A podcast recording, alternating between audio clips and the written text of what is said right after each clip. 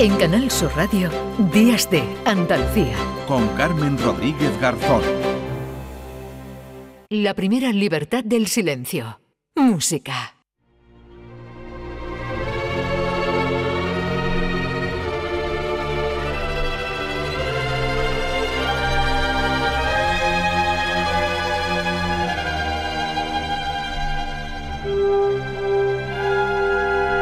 Junto a Manuel Navarro estaba esperando, escuchando, seguro y aprendiendo también como todos, ¿verdad? José Manuel Gil de Galvez, ¿qué tal? Muy buenas. Buenas, efectivamente, aquí estaba. Y además, eh, una maravilla el yacimiento. Aquella zona la conozco yo porque tengo familia por allí y, se me situaba bien más o menos donde podía estar la ciudad. La verdad es que una cosa preciosa. Bueno, y además acabar la sesión con la banda sonora de Gladiator ya...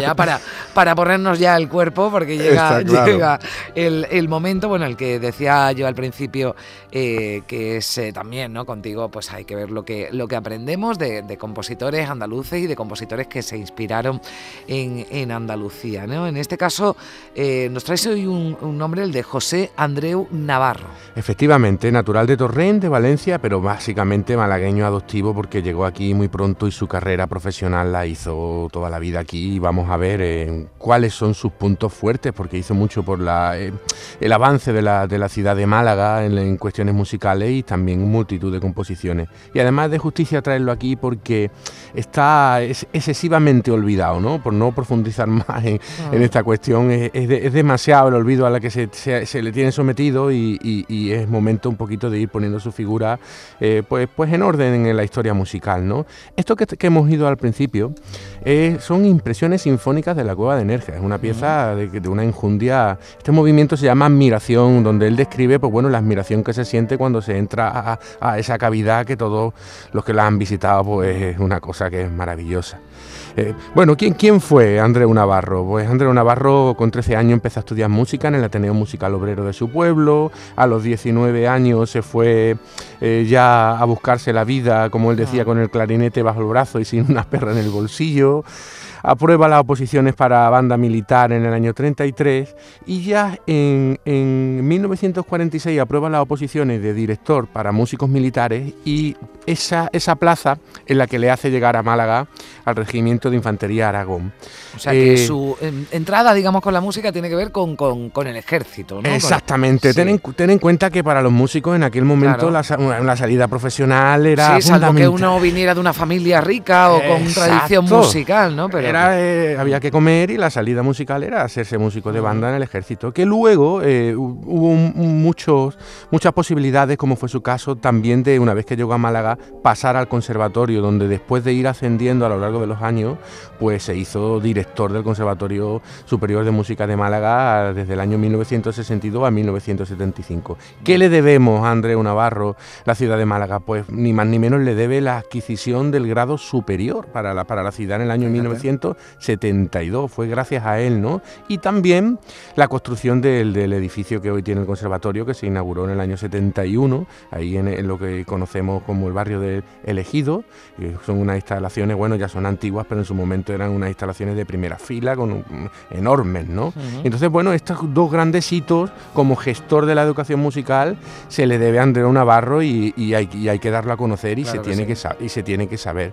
Bueno, eh, fíjate, evidentemente como, como gran eh, ciudadano de Torrente, de su ciudad, le dedicó esta maravillosa pieza.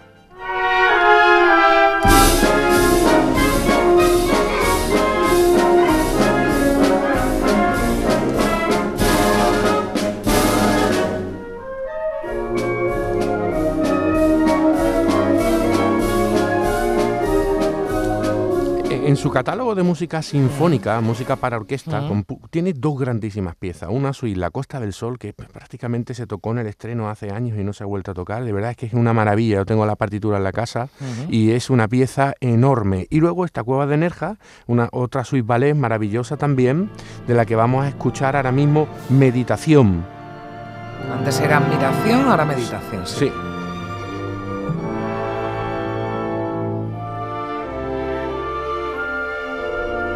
Es una composición de, muy turiniana, ¿no? muy impresionista, eh, eh, se, sitúa en, este estilo. ¿no? Esto se estrenó en la Cueva de Nerja en 1961.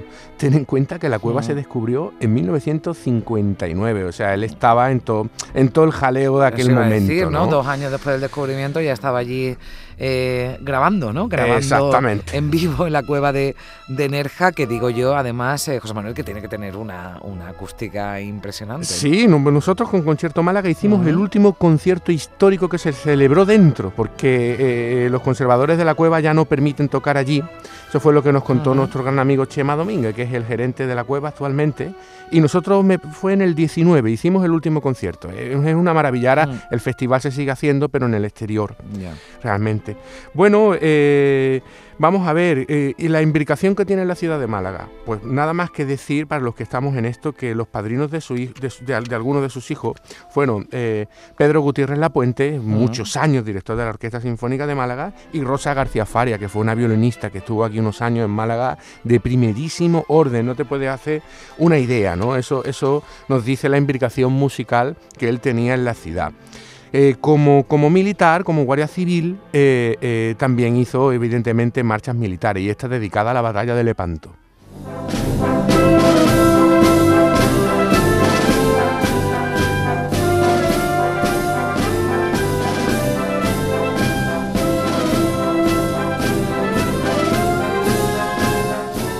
También, evidentemente. Suena muy a Semana Santa, además. Sí, sí, y además es lo que viene. Ya muchas gracias porque me está dando pie a eso. Eh, eh, eh, fíjate, hizo dos grandes bandas de, Semana Santa, ¿no? Virgen de los Dolores del año 59, dedicada a la, patrona de la Guardia Civil aquí en Málaga, la Expiración, y una del año 48, preciosa, a la Virgen de la Trinidad del Cautivo, ni más ni menos.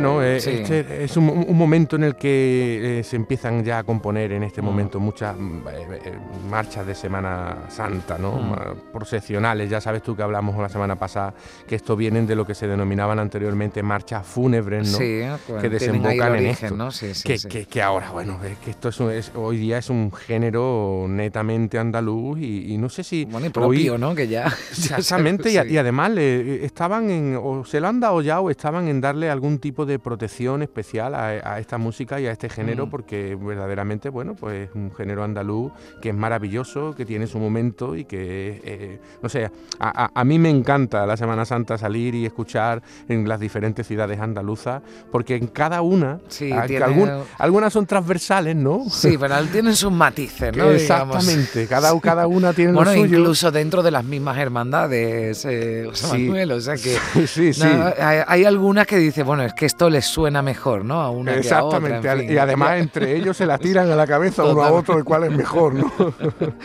en fin, bueno. Bueno, vamos a, terminando, sí, que ya nos queda un minutito y medio. Efectivamente, mira, me gustaría mandarle un saludo a la familia que estaba muy interesado en que, en que pudiéramos mm, poner el nombre de la figura José Andreu de relevancia, eh, eh, a la familia de Calatayú, a la familia Betorren, porque estoy seguro que lo van a oír, a toda la familia que tienen aquí en Málaga, y eh, lanzar, mm, digamos, un salvaguarda para que este compositor se toque más, se tenga más en cuenta y sobre todo estas dos piezas sinfónicas que te digo yo que son de un sello y de una calidad enorme, la suite de la Costa del Sol y impresiones de la cueva de Nerja, de verdad, que se debieran de tocar muchísimo más por nuestras orquestas. Aquí acabamos, si te parece, con panorámica.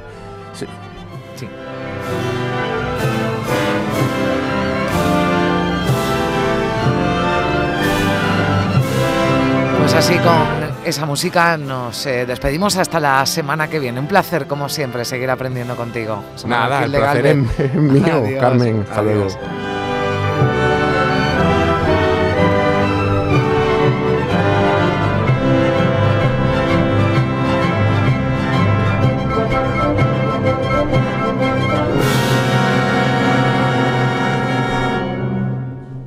En Canal Sur Radio, Días de Andalucía. Con Carmen Rodríguez Garzón.